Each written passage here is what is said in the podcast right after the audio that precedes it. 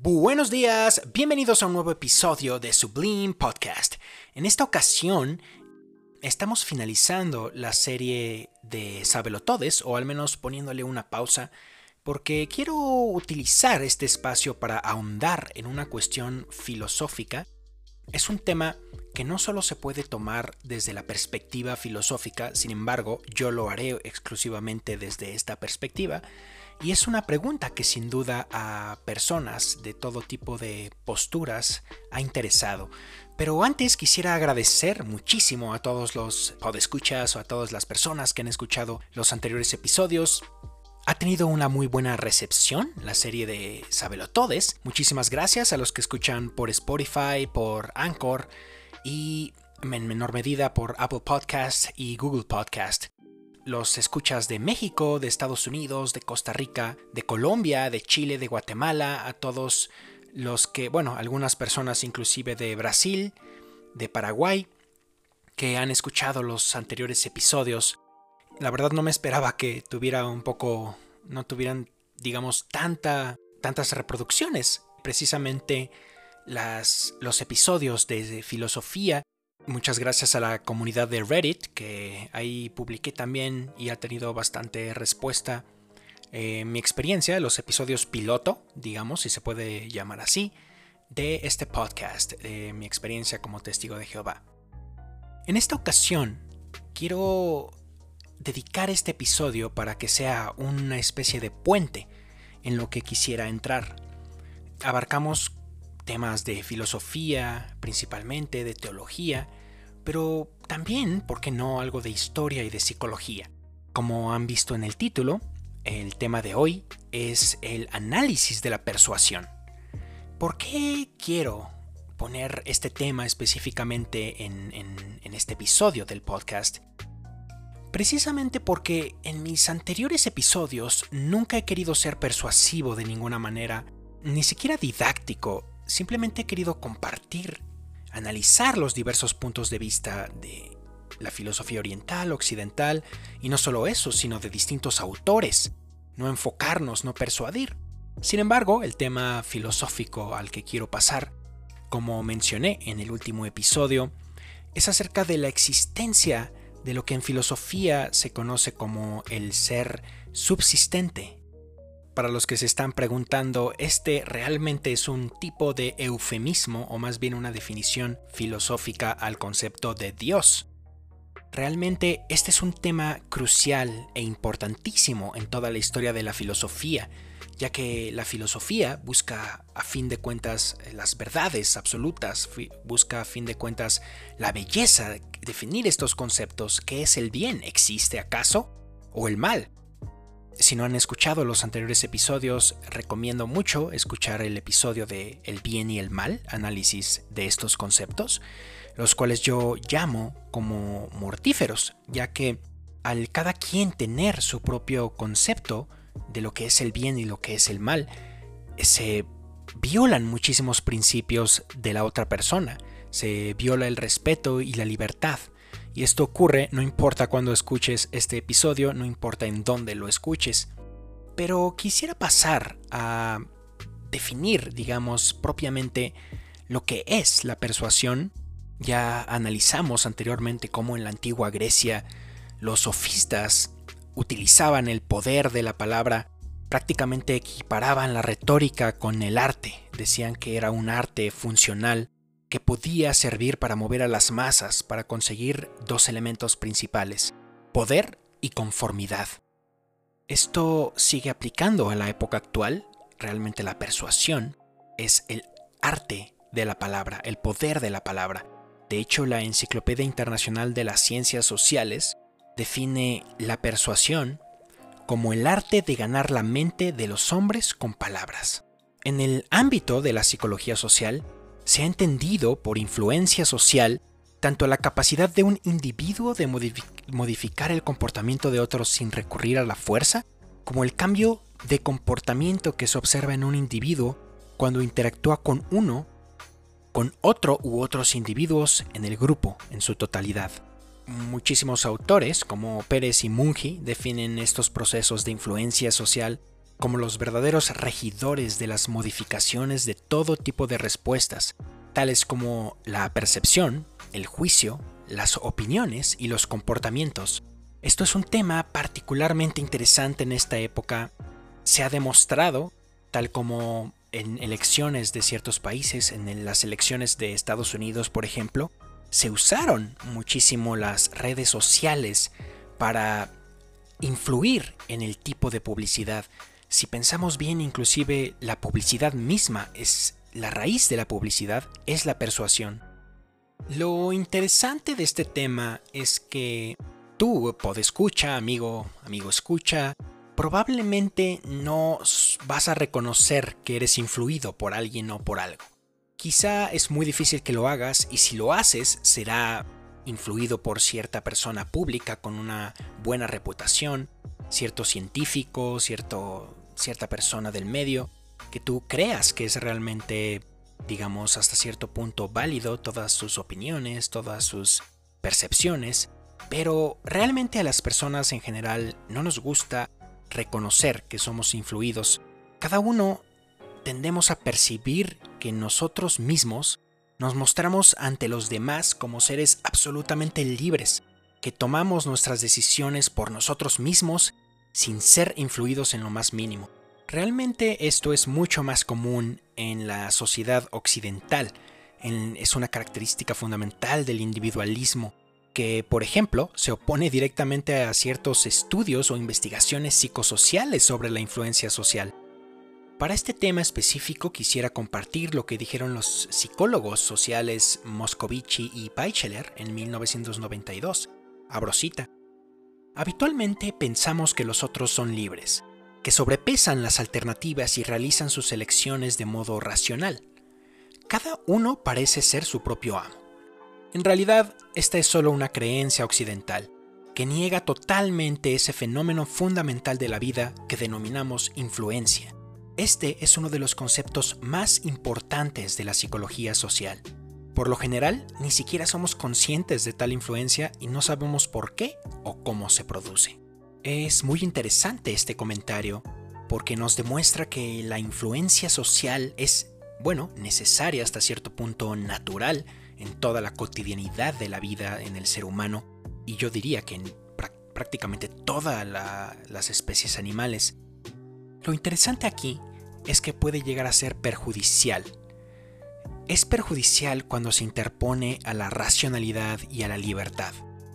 Y les voy a contar precisamente dos ejemplos específicos, uno que se opone a la racionalidad y el otro que se opone a la libertad. Son experimentos que han hecho investigadores. El primero se llama La conformidad ciega de Ash de 1951 titulado así ya que el psicólogo social Solomon Ash realizó el siguiente experimento. Imagínate que vas pasando por la calle y te dicen, oye, ¿quieres participar en un experimento? Entonces tú entras. Hay otras cinco personas. El experimento consiste en una diapositiva. En esa diapositiva van a ir apareciendo tres líneas, A, B y C consiste el experimento en decirte que digas en voz alta cuál es la línea más larga. Estas personas van a ir diciendo en voz alta, conforme avanza el experimento, la línea más alta y después tú vas a tener que decir en voz alta la misma línea. ¿Cuál es el truco aquí? ¿O a qué conclusión se puede llegar? En realidad, estas cinco personas se hacen pasar por estudiantes, se hacen pasar por simples personas que fueron captadas para experimentar también. La realidad es que son cómplices de los psicólogos y, por ejemplo, en las primeras cinco diapositivas, cuando la línea más larga aparezca en pantalla, ellos la dirán. Conforme avanza el experimento, ellos a propósito dirán una respuesta incorrecta. El experimento, por más sorprendente que parezca, es que tú, tarde o temprano, dudarás de ti mismo tarde o temprano, dirás la misma respuesta que tú sabes que es incorrecta, pero como las otras cinco personas la dijeron en voz alta, tú te acoplas a la opinión de la mayoría. lo, lo, más impresionante de este experimento es que aun cuando al final se le explica a la persona que en qué consistía básicamente el experimento, ellos afirman creer que cuando dijeron su respuesta en voz alta, estaban en lo correcto. Esto básicamente define el concepto de conformidad. La conformidad simplemente es una respuesta que da el ser humano, que facilita en el contagio la difusión de ideas para conseguir la aprobación de otros. Esto se define también como una dependencia normativa, es interesantísimo este experimento de Ash que muestra que por naturaleza nos acoplamos a la opinión de los otros, de la mayoría. Y bueno, como mencioné al inicio, la persuasión es perjudicial cuando se interpone a la racionalidad. El experimento de Ash es un claro ejemplo. Sin embargo, existe otro psicólogo muy interesante, un poco más popular que Ash, que tal vez lo, lo conozcas, que demuestra cómo a veces la persuasión se interpone a la libertad. El psicólogo encargado de demostrar este tipo de comportamiento humano fue Stanley Milgram, quien era psicólogo de la Universidad de Yale y es uno de los experimentos más famosos, incluso recuerdo que yo lo conocí por primera vez en una película en la clase de psicología de la preparatoria. Básicamente la motivación de Milgram era tratar de entender los genocidios que fueron producidos en la Segunda Guerra Mundial, principalmente en la Guerra de Nuremberg. Su defensa, la defensa de las justificaciones de los acusados de estos crímenes, era que se basaba en que estaban obedeciendo, que solamente estaban siguiendo órdenes de superiores. Por eso inclusive estos experimentos se llegaron a conocer como los experimentos de la obediencia destructiva de Milgram. El método de Milgram fue seleccionar a todos los participantes mediante un anuncio en el periódico para que participaran en un estudio de aprendizaje de la Universidad de Yale. Y a pesar de que existen muchas variantes de este experimento, siempre incluyen tres elementos. El primero es el alumno, que va a intentar memorizar una lista de palabras y cada error que tenga recibirá una descarga eléctrica cada vez más fuerte. El otro elemento es el maestro, quien es quien dicta las palabras a los estudiantes y comprueba sus respuestas, y en caso de error va a enviar una descarga eléctrica destinada a hacer sufrir al estudiante. Como tercer elemento también está el experimentador, que representa a la autoridad oficial. Está vestido de una bata gris y es en su personaje firme y seguro. La cuestión aquí es que el experimentador y el estudiante son en realidad actores y las descargas eléctricas son ficticias. Al comienzo de esta experiencia simulada, el futuro maestro se presenta al experimentador y al futuro estudiante. Se le describen las condiciones del experimento. Después se le informa que después de hacer un sorteo, será elegido el estudiante o el maestro. Y luego se someten a una descarga eléctrica real de 45 voltios para mostrarle una pequeña muestra de lo que va a infligir a su alumno y para reforzar su confianza en la veracidad de la experiencia. Una vez que ha aceptado el protocolo, se realiza un dibujo manipulado que prácticamente ya tiene elegido quién va a ser el maestro. Luego se coloca al estudiante en una habitación separada y se le pone una silla eléctrica conectada con electrodos. El sujeto trata de hacerle memorizar listas de palabras y le pregunta sobre ellas.